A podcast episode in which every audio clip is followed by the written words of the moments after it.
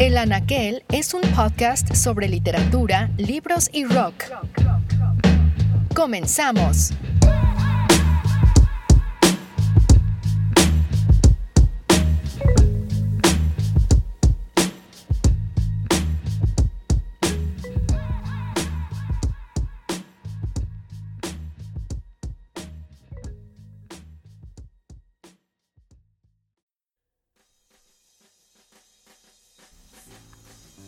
Bienvenidos a una edición más de El Anaquel.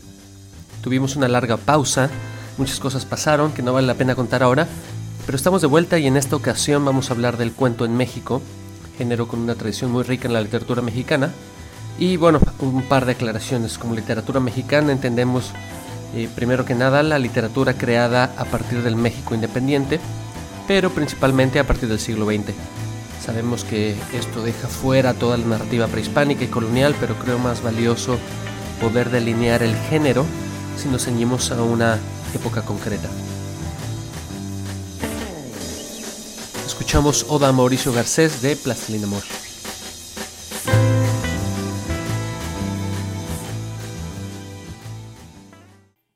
Chekhov dice, imagina un cuento, escribe ahí, después cuento no se escribe, pero deja como el germen del cuento. Dice, alguien va al casino de Monte Carlo, gana 500 mil dólares, vuelve a su casa y se suicida. Entonces a mí me parecía que eso era un cuento justamente porque lo, habitual hubiera sido que alguien fuera al casino, perdiera 500 mil dólares y se suicidara. Entonces lo que genera la idea de que ahí hay un cuento es que la, la historia tiene una intriga. Los motivos del suicidio no son iguales a los motivos del juego. Cuidado con lo que pones en el comienzo porque el lector va a estar esperando que eso actúe, ¿no? Ese tipo de reflexiones son, creo, las, que son habituales entre los cuentistas, ¿no? Reflexiones muy precisas porque el género es un, es un género tan frágil que cualquier desequilibrio lo rompe, ¿no? Escuchamos a Ricardo Piglia hablar sobre su teoría del cuento, misma que puede leerse a detalle en el libro Formas Breves. En este texto, Piglia menciona La forma clásica del cuento está condensada en el núcleo de ese relato futuro y no escrito. Contra lo previsible y convencional, jugar, perder, suicidarse, la intriga se plantea como una paradoja. La anécdota tiende a desvincular la historia del juego y la historia del suicidio. Esa decisión es clave para definir el carácter doble de la forma del cuento. Primera tesis. Un cuento siempre cuenta dos historias. Me parece que el recorrido por esa decisión que menciona Piglia es el trabajo del escritor. ¿Qué podemos decir del cuento en México en el siglo XIX? Primero, que oscila entre el romanticismo muy propio de la época y el naturalismo, cuyo objetivo es reproducir la realidad con una objetividad casi documental. Entre sus representantes podemos nombrar a Manuel Paino, a Ignacio Rodríguez Galván, a Guillermo Prieto, a Ignacio Manuel Altamirano, por ejemplo. De este último me gustaría leer un fragmento de su cuento Antonia, un relato que explora lo inagotable de la memoria y al mismo tiempo es consciente sobre el acto de escribir. El cuento inicia así. Decididamente voy a emplear el día escribiendo. ¿Y para qué? Nadie me ha de leer. Mi vecinita. Pero mi vecinita no hace más que dormir todo el día, y cuando suele despertar, siempre tiene los párpados cargados de sueño. Es seguro que al comenzar a recorrer estas páginas del corazón, abriría su linda boca en un bostezo preliminar del cabeceo más ignominioso para mí. ¿Quién piensa en la vecina? No importa, debo escribir, aunque no sea más que para consignar en este papel los recuerdos que dentro de poco va a cubrir la negra cortina del idiotismo en el teatro de títeres de mi memoria. Estoy aterrado. Anoche he soñado una cosa horrible. El cuento concluye con el súbito despertar de los recuerdos.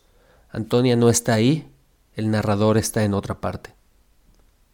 Con la entrada del siglo XX en México llega la revolución y, con esta, el abandono del romanticismo y el naturalismo en el que orbitaban los escritores de aquel tiempo. Dice Jaime Erasto Cortés, en su antología del cuento mexicano, que Mariano Azuela da paso a la cuentística del siglo XX, la que se nutre del principal acontecimiento histórico, esto es, la guerra. ¿Cuánto quieres por ella? No se vende. Ponle precio. Ni aunque me la pesaras en oro. No seas tarugo, vende el hora que puedes, si no algún día te la quitamos a la mala. no, no, no está fácil. Yo estoy manco. Sobre esta línea avanza la primera mitad del siglo XX. La literatura se centra en narrar las grandes batallas de la Revolución, al mismo tiempo que las vidas de las personas que participaron en ellas. Nelly Campobello, por ejemplo, publica Cartucho, un libro fragmentario que se puede leer como una historia coral compuesta de decenas de cuentos. Es a mitad del siglo XX, sin embargo, que suceden dos grandes hitos. Por un lado, Juan José Arrola publica en 1952 Confabulario, libro coral de difícil clasificación, y por el otro lado, Juan Rulfo publica El Llano en Llamas, un año después, que condensa los temas de la revolución en un volumen breve, pero sumamente intenso. Ambos se convierten en la punta de lanza de la literatura mexicana moderna al considerar nuevas posibilidades formales, así como distintas concepciones de la realidad. Ricardo Pérez Gae habla sobre ambos. Pocos destinos tan extraños y afortunados como el de Juan Rulfo. Como hemos dicho, con solo dos libros, estos dos pequeños libros, hizo un sitio en la historia de la literatura universal del siglo XX, como usted lo oye. La crítica sigue abismándose ante esa sucesión de paradojas que es la obra de Rulfo. El localismo, casi el regionalismo de alcance universal. La brevedad inagotable. La recreación de un idioma arcaico de una absoluta modernidad. Los muertos que aún en las tumbas siguen reviviendo su pasado, un pasado que es presente continuo. Entre 1953 y 1955, su obra estaba prácticamente terminada con las publicaciones respectivas del libro de cuentos El Llano en Llamas y la novela Pedro Para. El primero contiene los grandes cuentos de Rulfo. Todos, todos están publicados y escritos en atmósferas campesinas y recrean un mundo cruzado por la fatalidad, la vida dura, la resignación y la violencia. Entre estos cuentos destacan el monólogo de Macario, Anacleto Morones, Talpa, No oyes ladrar los perros, Diles que no me maten y Lubina, al pueblo que se va muriendo solo y que de algún modo parece una anticipación de Comala, el pueblo donde, dijimos ya, transcurre la novela de Pedro Para.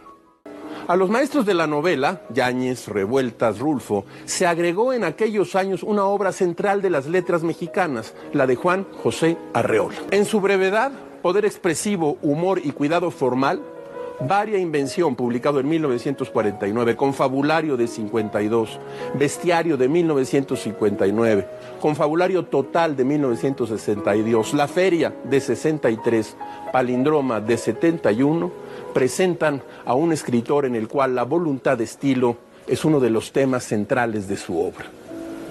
La miniatura, demostró Arreola, puede ser colosal. Yo podría decir que uno de los primeros escritores que leí y admiré fue a Juan José Arreola.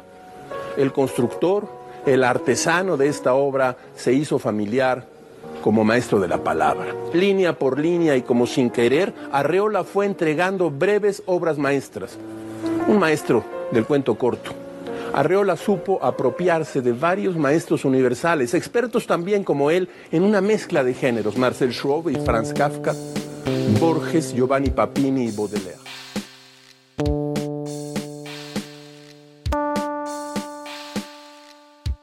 El cuento femenino despega también en esas fechas. Rosario Castellanos, Guadalupe Dueñas, Inés Arredondo y Amparo Dávila publican importantes obras que tocan lo rural, pero comienzan a explorar de forma poderosa lo fantástico. A partir de aquí el recorrido del cuento mexicano es vertiginoso. Hacia la década de los años 70 cobran fuerza otras manifestaciones menos anquilosadas y dramáticas. Se publica, por ejemplo, La ley de Herodes de Jorge Barbuengoitia, así como La oveja negra y otras fábulas de Augusto Monterroso, cuya lectura demuestra que lo mexicano es también el humor con dejos de tragedia. La mayoría de las historias, por su parte, se han trasladado casi por completo hacia la ciudad, dejando los entornos agrarios detrás. Hacia los 90, el cuento rompe su corsé y su forma se mezcla con otros géneros como el ensayo o la nota informativa. En 1997, por ejemplo, Daniel Saada publica una obra híbrida que representa lo mejor del texto breve aparecido en la década, El Límite. Y llegamos con esto al siglo XXI.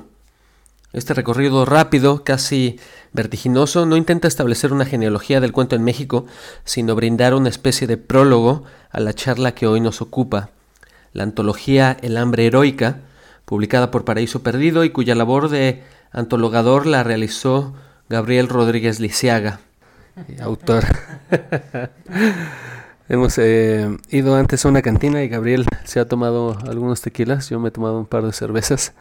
Gabriel, quien es narrador y ha publicado varios libros, entre ellos Niños Tristes, que fue el premio María Elisa Puga de cuento en 2010, Pero sin nombre, premio Bellas Artes de Cuentos San Luis Potosí en 2012, Canterida, premio Agustín Yáñez 2015, eh, además de un par de novelas. Tiene pues una amplia trayectoria en el cuento y en esta ocasión El hambre heroica se ha publicado como una antología de cuento mexicano cuya selección la realizó Gabriel. Entonces, eh, ahora que estamos hablando del cuento en México, me interesa mucho tener tu opinión. Número uno, ¿cómo nace esta antología? Eh, bueno, ¿cómo estás, mano? Buenas noches. Bueno, yo sí creo que el, género de la antología está como muy... Eh, está muy, muy malversado, ¿no? creo que al menos el tiempo en que yo llevo leyendo antologías, hay muchas antologías temáticas eh, por generaciones y por el terrible amiguismo, ¿no? Da la impresión de que, de que hay un grupo de autores que no pueden sostener un buen libro de cuentos, entonces es fácil resguardarse dentro de del cierto anonimato que da la antología, ¿no? Uno se entera de la cantidad de antologías que hay entonces sí creo que es un género que se tiene que, que necesita un, regreso, ¿no? O sea, uno piensa en las, eh, por ejemplo, en Poesía en Movimiento de Octavio Paz, con Pacheco, con Ali Chumacero. Es decir, eran, realmente eran un grupo de creadores que estaban reuniéndose en un tomo impreso y defendiéndose a sí mismo como autores. Yo creo que las antologías dejaron de hacer eso y se volvieron nada más como, ah, pues mi cuento está en la página 12 entonces, eh, de, ahí nace la necesidad de hacer el hambre heroica, de volver a hacer antologías de cuento que realmente defiendan una, percepción de lo que es, en este caso, un género literario como el cuento, ¿no? O sea, yo estoy muy contento con, estos cuentos porque en, serio son cuentos que cuando los leí en su momento me emocionaron muchísimo. Cuando los releí decidí que, que podían formar parte de una unidad me emocionó todavía más y ahora que ya se salieron de mis manos y ya están buscando sus lectores como antología, me siguen emocionando mucho. Creo que son cuentos que creo que son cuentos hechos y derechos y creo que ese sentir del antologador se perdió un poquito, ¿no? Se perdió un poco. A final de cuentas una revista literaria es otra forma de hacer antología, ¿no? O sea, pero juntas una crónica, un cuento, una entrevista y entonces este, yo empecé a notar esa como carencia realmente de unidad a la hora de, formular un, objeto lleno de cosas separadas. No sé si soy claro. Más o menos. Sí, ¿no? sí, sí, eres claro y, y, estoy pensando, por ejemplo, en la antología que se publicó hace unos años, México 20. Pienso, por ejemplo, en las antologías que también ha hecho Nitro Press de Mauricio, que en cierto sentido buscan un poco tal vez... Eh, generar cierta unidad alrededor de autores, eh, que ya sea por circunstancias generacionales o circunstancias temáticas, son unidos en tomos. Pero si te entiendo bien, ¿crees que estos esfuerzos o estos esfuerzos no han sido suficientes? No, creo que no han sido suficientes. De hecho, en particular la 2B de Nitropress a mí, eh, no sé si es el último o el penúltimo, pero la última vez que me acerqué a esa colección fue muy desilusionante, sobre todo por la obsesión de dividir hombres y mujeres, ¿no? Como buscar una especie de equilibrio, cuando creo que el único género que debería importarnos es el cuentístico. Eh, el género de cada uno de los autores es irrelevante, ¿no? El chiste es que, que estemos como seres humanos, como almas creadoras, haciendo cuentos, güey. Eh, por ejemplo, existe esta, la de Solo Cuento de la UNAM, que lleva años editándose, ¿no? Y todos sabemos que tiene autores importantes, pero ¿quién, ¿quién lee solo cuento? O sea, ¿has escuchado que alguien te diga, ah, ya quiero que salga la solo cuento de este año?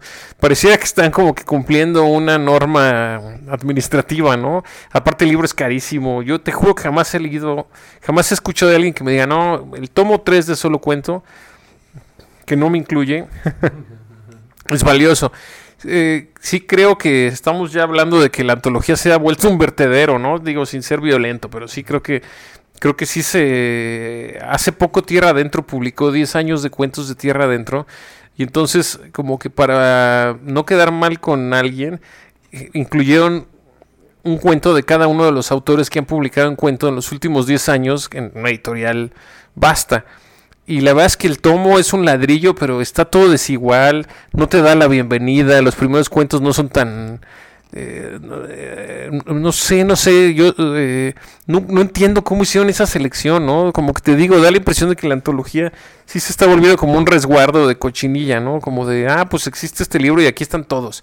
Y hay que ir tachando los muertos en el índice, pero pues bueno, tiene que haber una postura de seleccionador. Yo no sé si lo consigo en el hambre heroica, pero fue mi intención, eso es un hecho. Es lo que te iba a preguntar, ¿cuál fue tu intención, tu criterio, tu postura para antologar esta edición? Pues que ahí es donde tengo mi primer descalabro, porque realmente mi, mi criterio fue el asombro del lector. Es decir, incluí los cuentos que me gustaron en el periodo en el que decidí seleccionarlos, que fue un periodo largo, como de 4 o 5 años. ¿Te acuerdas que llevo mucho planeando esto? No, yo realmente eh, dentro de la egolatría del lector, yo lo que hice fue seleccionar el número de cuentos que me gustaron. Leí muchos cuentos, estoy tratando de leer cada vez más cuentos, me interesa mucho el, cuento mexicano, ¿no? Estamos, cualquier persona que escriba un cuento está bajo la sombra de cuentistas chingoncísimos. Ya sabemos todos quiénes, ni siquiera, ya ni siquiera son necesario mencionarlos, ¿no? Es impresionante. Entonces, eh, pues eso. No sé si respondo. Recuerdo un galerista de arte en uh, Sachi, en Londres, que él decía que el único criterio para comprar arte es si te gusta o no te gusta. Entonces, en cierto sentido, entiendo que seguiste una, una dinámica similar. Es que yo sí creo que hay que leer desde la libertad, ¿no? Si uno piensa en... Eh, yo me acuerdo cuando estaba más chavo que se decía, ah, este año solo voy a leer mujeres, o este año solo voy a leer rusos. Bueno, está bien como una forma de establecer plataformas pero ya entregarse a, la literatura implica una búsqueda individual y emocionante. Yo lo, he dicho siempre, no todos estamos haciendo antologías. Eh, eh, quiero escribir un cuento de que cuando te mueres te dan un libro de todas las lecturas que interrumpió tu presencia. Por ejemplo, si eras una chica linda y ibas caminando en la calle y alguien estaba leyendo a Borges y detenía la lectura de Borges porque te, quiso ver las pantorrillas, pues entonces ese texto de Borges, de Borges pasaba a tu antología personal. Al final te daban un tomo de, mira, estas son las lecturas que interrumpiste. Es decir, uno está haciendo antología eh, de los chistes de los Simpsons que le gustan, ¿no? O de los memes que sí guarda en su celular. Todos, todo el tiempo, todos estamos seleccionando lo que para nosotros vale la pena en la vida. Esa es la chamba del antologador. Lo que pasa es que aquí, pues bueno, deviene en un libro que ahora se puede conseguir y que creo que eh, tengo la ilusión de que busque su lugar, ¿no? tú sabes que el hambre heroica no es, ah, yo escribí, el, yo seleccioné el tomo 1 y ya, ¿no? Esto es un proyecto a largo plazo donde la intención es, aunado con una editorial independiente que está interesada en defender el cuento, formar varios tomos de selecciones pues chingonas, cuentos chingones, cuentos que defiendan a la literatura, ¿no? Y no y no que sean los de siempre o eh, no, sé. Eh, recuerdo una reseña que leí justo de la hambre heroica que hablaba sobre estos dos polos en los que se sitúa en cierto sentido la, literatura mexicana. Eh, por un lado el realismo y por el otro lado la imaginación o lo fantástico. Me gustaría entender tu punto de vista al respecto. Es un, es un debate ya viejo, también Unamuno lo, lo, lo mencionaba entre, entre lo apolíneo y lo, y lo dionisiaco. ¿no? Si aceptamos la convención de que la narrativa mexicana moderna existe a partir del siglo XX, ¿crees que la antología El hambre heroica refleja también estos dos polos? ¿Tú te suscribes a esta categorización de la literatura mexicana como eh, hasta cierto punto antagónica o en realidad esas distinciones no te, no te interesan? No, no, no, no creo que haya... No creo que en, este, en esta selección se note esa polaridad y ni siquiera creo que sea una... Yo más bien creo que estos cuentos van a ser juzgados por árbitros sin rostro y no sabemos cómo los van a dividir, ¿eh? O sea, no, no tengo ni idea. Como que estamos muy contentos con la forma como viviseccionamos eh, la literatura hoy en día, pero eh, esas cosas se doblan como popotes, ¿no? O sea, mañana se decide que el cuento es un género errado y, se acabó, ¿no? Y, y, se acabaron los cuentos mexicanos, ¿no? Las ficciones. Este, ¿me explico? Como que sí creo que No, yo, yo creo que esta obsesión de dividir la literatura en, en gajos es, es, rara, ¿no? Al, final de cuentas, creo que hay de dos, es el recreo o las, o las clases. O sea, o estás en el recreo pasándotela bien o estás en la clase aprendiendo estructura y forma. Yo creo que eso, esa clasificación aplica en toda la literatura mundial.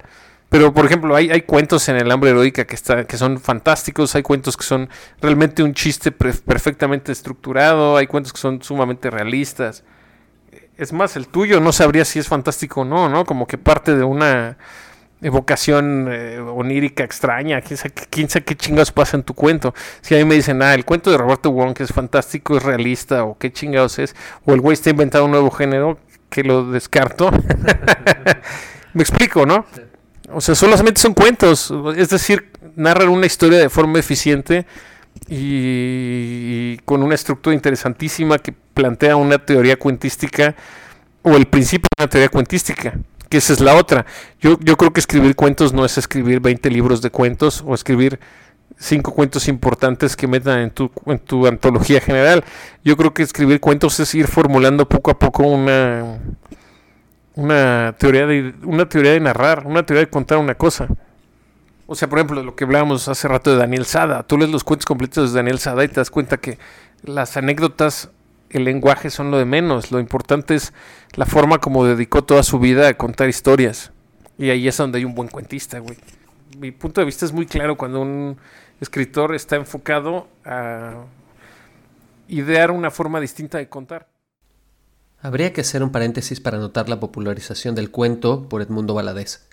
Su revista homónima fue el trampolín de escritores jóvenes, así como el lugar de presentación de autores extranjeros hasta entonces desconocidos en México.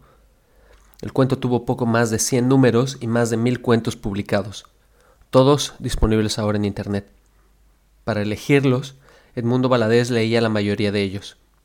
Debido a esta tarea titánica, Valadez tuvo una obra breve, tres libros tan solo, de los que se conserva en la memoria nacional La muerte tiene permiso, obra que para su suerte se publicó al mismo tiempo que Pedro Páramo. Vamos a hacer una pausa y regresamos.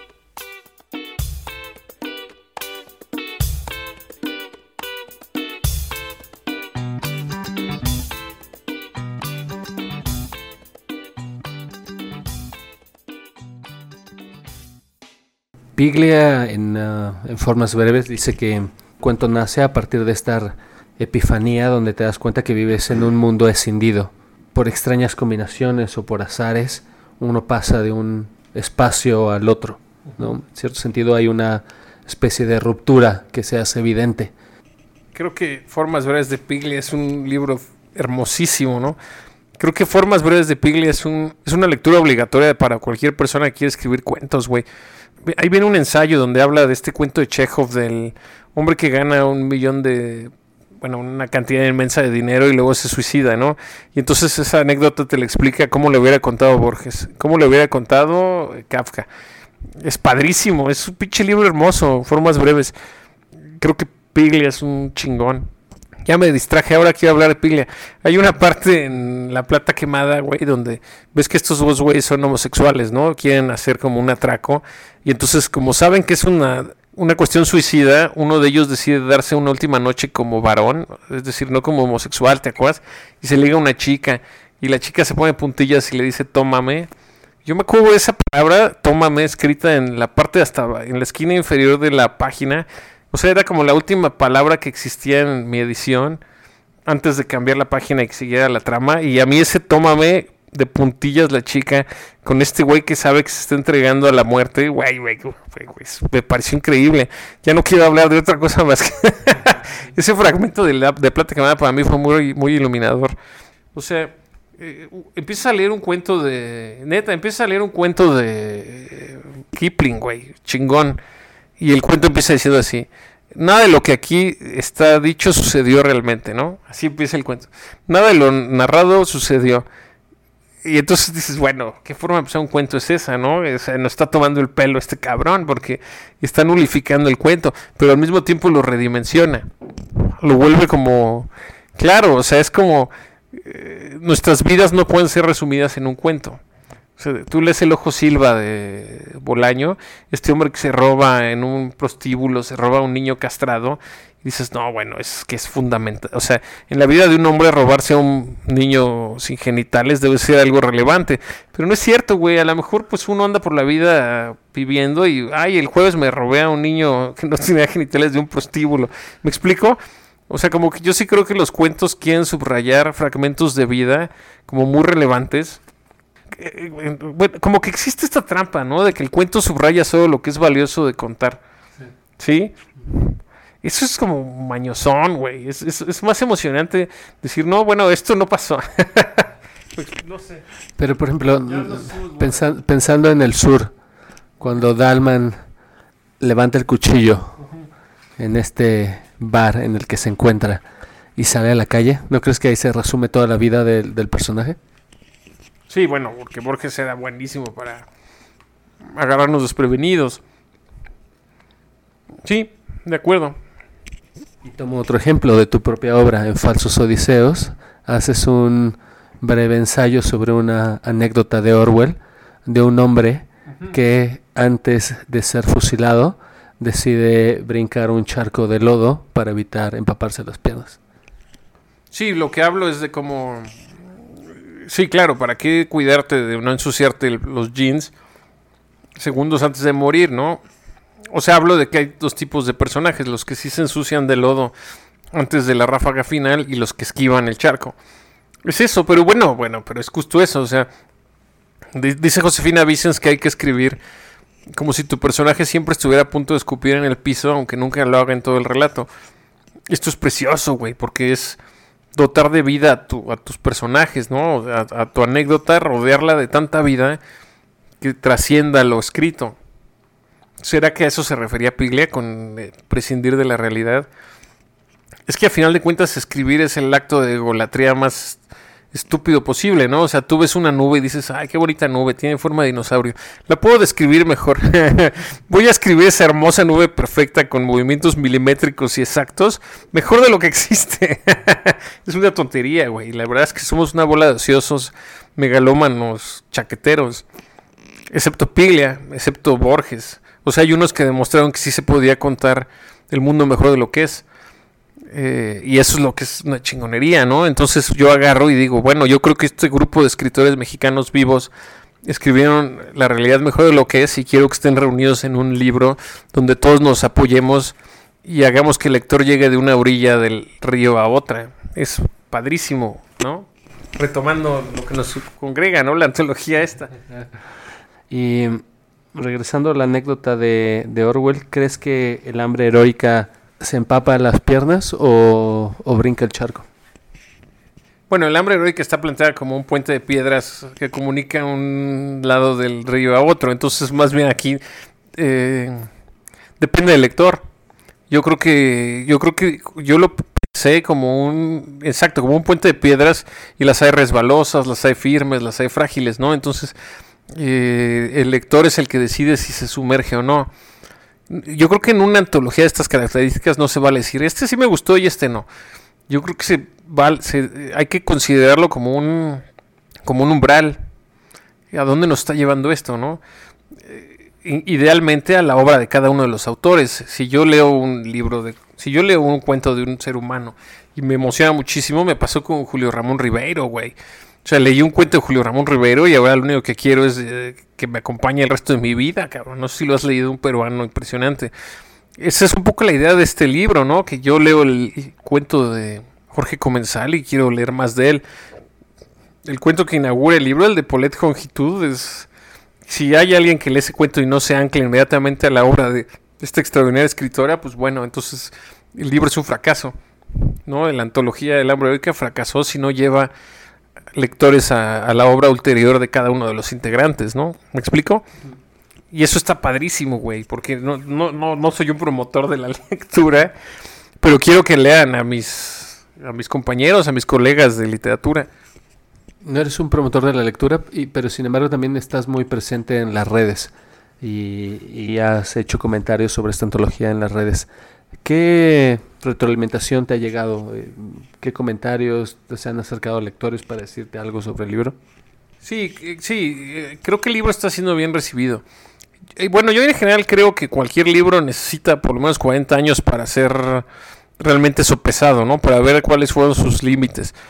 de este libro yo sí he recibido muy buena noticia, o sea, el libro está siendo coleccionado y hay gente que me dice, ah, ya lo quiero tener, ¿no? Gente de otros lados que tristemente pues no está distribuido como uno quisiera, la editorial está creciendo y poco a poco creo que va, se está volviendo en una, pues sí, se está volviendo como la, una defensa interesante de la literatura mexicana, ¿no? Está peleando favorablemente contra la pereza de las grandes editoriales. Entonces, eh, pues veo que hay gente interesada, ¿no?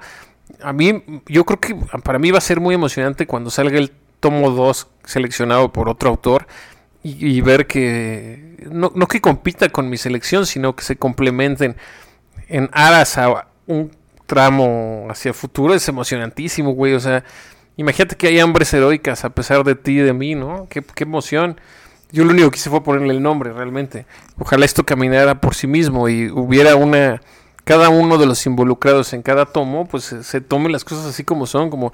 A ver, para mí esto es el cuento, güey. Para mí, en este momento de mi vida, esto es el cuento y, defiendo esto.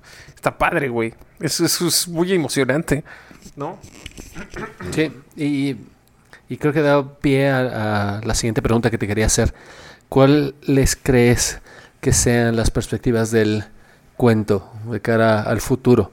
Por un lado, como decíamos en un inicio, tenemos esta tradición y, eh, anclada en lo fantástico. Eh, por otro lado está eh, el realismo que tal vez predomina, al menos en, lo que vemos en las mesas de novedades. Y parte de ese realismo muy vinculado a lo que ha sido la guerra del narcotráfico y la violencia en México. Entonces, me gustaría entender cuáles son tus perspectivas, eh, qué crees que, cuál es la dirección que tomará el cuento en el futuro, crees que seguiremos vinculados al tema de la violencia porque al final del día es nuestra realidad, es una especie de nueva revolución como lo fue en su momento la literatura de inicios del siglo XX o eh, estás viendo tal vez otras señales y otras propuestas que están escapando fuera, fuera de, este, de este gran tema. Bueno, a mi favor puedo decirte que, yo creo que eh, el futuro consiste en la capacidad que, tengamos de entender el pasado y manipularlo a nuestro favor. Entonces, hacia dónde va la literatura y el cuento mexicano, no tengo idea, güey. Pero te puedo decir que te puedo decir que hace unos años escribió, Inés Arredondo escribió La Señal y me parece como uno de los mejores cuentos mexicanos de todos los tiempos. ¿no? Creo que de, reciente escritura, eh, Tragar Aceite de Antonio Ortuño me parece un cuento que va a ser antologado en...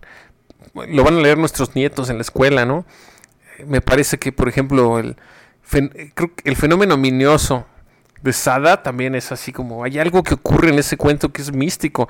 O sea, ya estamos hablando de literatura mística, ¿no? Literatura que alcanza algo espiritual y que nos unifica a todos como seres humanos, más allá de que somos lectores o, autores.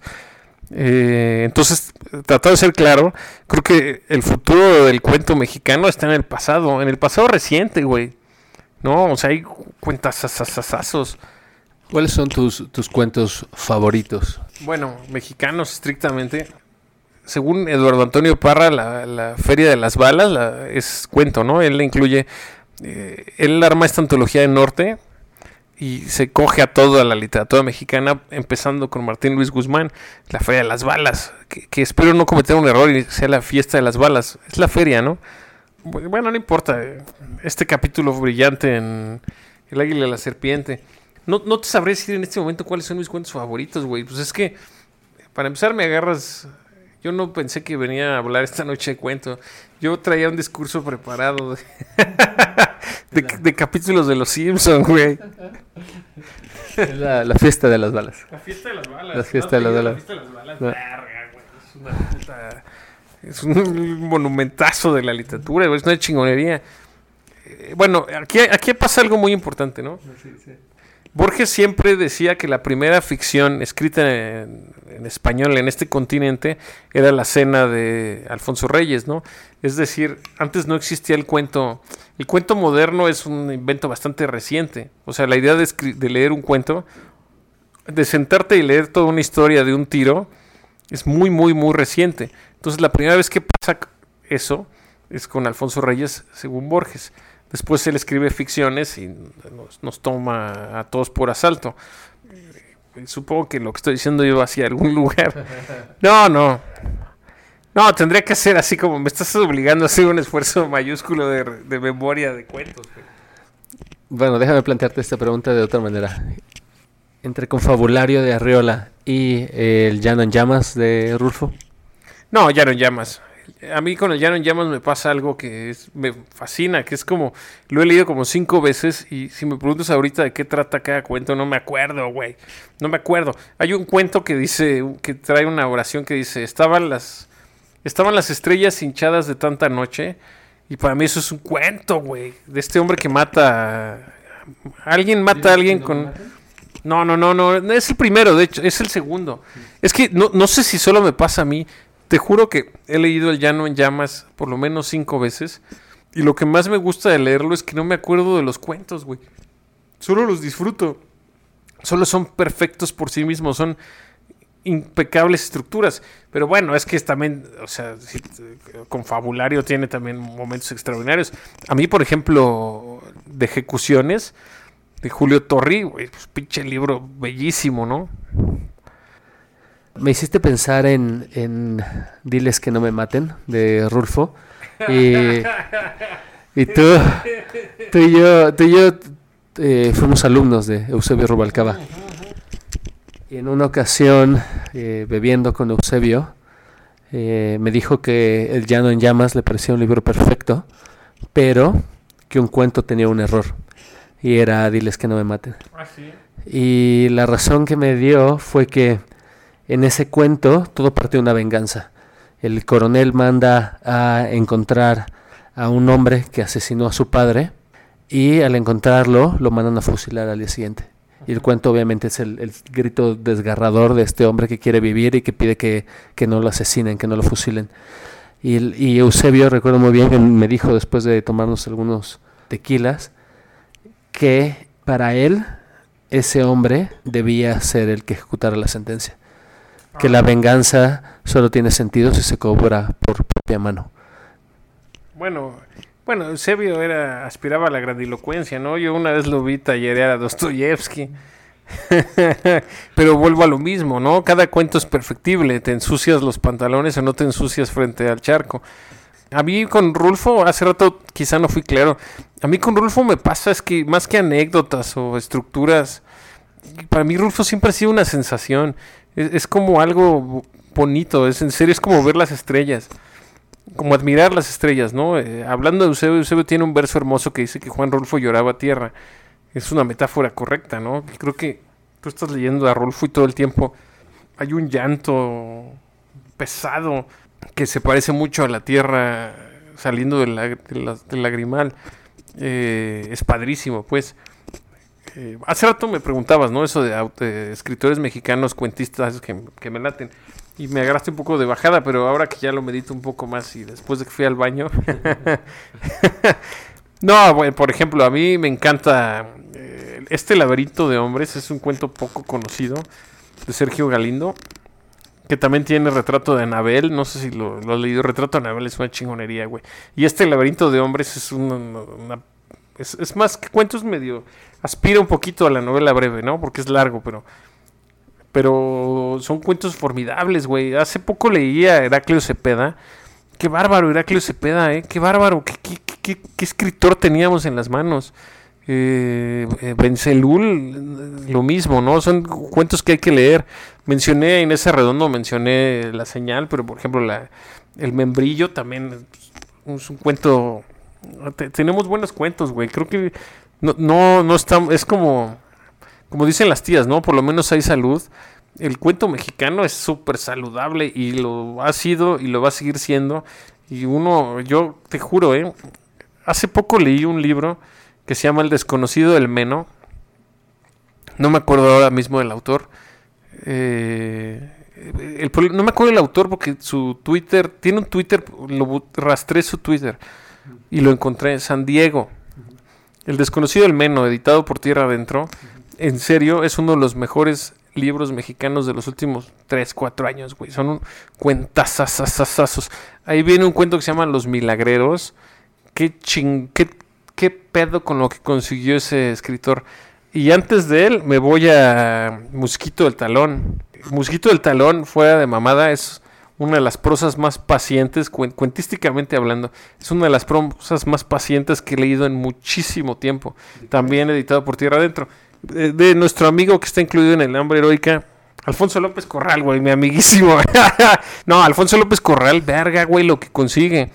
Y otro que también está incluido en El Hambre Heroica, que creo que tiene un libro de cuentos formidable, es Joel Flores, eh, Rojo Semidesierto. Premios Sor Juana, también, pinche libro de cuentos que consiguió, ¿eh? Eh, lo que pasa es que es muy difícil, ¿no? Todos quisiéramos ser Salinger. O sea, Salinger en nueve cuentos demostró que se puede escribir un cuento a la manera del rey de Café Tacuba. Es decir, que es un círculo perfecto. Es un círculo perfecto como Bocanada de Cerati, ¿no? O sea, son unidades de creación perfectas, güey. Es súper difícil eso. O sea, en serio, imagínate, Roberto, que tienes a tu cargo escribir un muy buen libro de cuentos. Pues, estás en pedos, güey. De hecho, pues uno escribe un libro de cuentos y dice, bueno, este no está tan bueno, pero chinga su madre ahí va. Imagínate que en serio estuvieras pensando en escribir cuentos perfectos, güey, que todos sean buenísimos. El último cuento que leí que sí dije, verga, ¿qué, qué es esta locura? O sea, ¿por qué, por qué, por qué me puso esto en, medio de mi camino? Es Catedral de Raymond Carver, güey. No sé si te acuerdas, este hombre que dibuja una catedral al lado de un ciego. ¿Qué pedo, güey? Pasando de, de tu labor de antologador a tu labor de cuentista, ¿qué es lo que quisieras lograr con un cuento? Cuando tú te sientes a escribir un cuento, ¿qué es lo que quieres que suceda? Es que depende del cuento. Depende completamente del cuento. Eso es lo que más me gusta de escribir cuentos. Que un cuento no es sentarte a escribirlo. Un cuento es tenerle la paciencia a la historia. Y a veces implica serle paciente, paciente a esa historia que querías contar hasta 3, 4 años, güey. O sea, a mí me- es lo que más me gusta. Que se me ocurre una idea, la escribo, no me convence, la reescribo, no me convence, la mando a concursar, no gana nada, la elimino del libro final, le pongo otro título, lo trabajo y tres años después la anécdota regresa a mí. La emoción de contar eso regresa y es como es el momento y no se me había ocurrido, claro, claro, se tiene que desarrollar en el espacio, güey, en el espacio exterior. Y entonces te pones a sentar y dices, se consiguió el cuento, güey. O sea, un cuento es este. En serio, los buenos cuentos implican una paciencia que, que no creo que cualquier autor tenga. Ahorita yo llevo atorado como dos meses. Yo estoy escribiendo ahorita muy poco, pero llevo dos meses atorado en un cuento que, que llego a la. El fin de semana solo le corregí medio párrafo. Es lo mejor que me ha pasado en mucho tiempo. O sea, corregí medio párrafo de un cuento que ni siquiera he acabado, pero que se sigue construyendo en mi cabeza y que está. Y es probable que ahorita llegue y abra y, y ya sabes, luego nada más le quitas una coma, se la vuelves a poner, le pones manzanita safe y ya te vas a dormir así como, ah, soy un escritor. ah, soy un hombre de soy un hombre de bien, güey. Pues es que así funciona el cuento, ¿no? Es, es puro es un trabajo de paciencia muy padre que creo que la novela no te lo da, creo que el ensayo no te lo da, creo que la crónica no te lo da, ¿no? No sé, nunca he escrito teatro ni poesía, pero no creo que es no creo que esos géneros sean tan pacientes con tu con tu ímpetu de narrar. Gabriel, eh, te agradezco esta charla. ¿Algo más que quieres decir en torno a el hambre heroica o eh, el cuento en México en general? Me gustaría que la presencia silenciosa de Arturo que nos mande un saludito. Pues muy bien, estoy siendo introducido a la literatura y ya voy a seguir leyendo un poco más de ahora en adelante, gracias a número uno. Bueno, eh, no, no, no, no, no me gustaría agregar nada más. Bueno, evidentemente agradecer a Paraíso Perdido que sí se está rifando, creo que sí. Está, está agarrando un ímpetu muy interesante. Eh, pues nada, güey, que, hay que leer, ¿no? O sea, todos los autores del hambre heroica me obsequiaron su trabajo desinteresadamente. Y eso es algo de lo que en serio yo no puedo hablar sin ponerme a llorar, porque que, que te regalen su. Que te regalen un cuento, la gente, para un fin que quién sé cuál sea, es, eh, es una bendición impresionante, ¿no? O sea, sí creo que al final el hambre hoy casi resuelve siendo un milagro, ¿no? ¿Por qué existe este libro? Creo que el libro tiene columnas narrativas importantes y esto no es una salamería ni mucho menos. El, yo desde que me mandaste tu cuento yo decidí que iba a ser el último porque creo que es muy contundente la forma como concluyes tu comprensión de contar una historia en ese cuento, ¿no? Es muy tu participación en este libro es muy importante y pues gracias por invitarme, ¿no? Supongo que si me entrevistara otro de los autores ahí incluidos le diría lo mismo, no, es que tu cuento es el tercero, el número tres siempre me, me recordó a mi mamá, no sé, güey. No, pero bueno, en serio, en serio, que, que la gente te obsequie su trabajo, no sabemos por qué, para que algo exista, pues es una bendición impresionante, ¿no? Y ahí vamos, hay que seguir escribiendo cuentos. Yo estoy convencido de que el cuento nos va a salvar a todos. De lo que sea que se avecine. No sabemos de qué, güey. de- Nos- algo nos salvará de algo, sin duda. Gabriel, te agradezco esta conversación eh, y bueno, pues eh, un gusto tenerte por estos lugares. Bueno, edítalo a nuestro favor. Y Arturo, Bravo.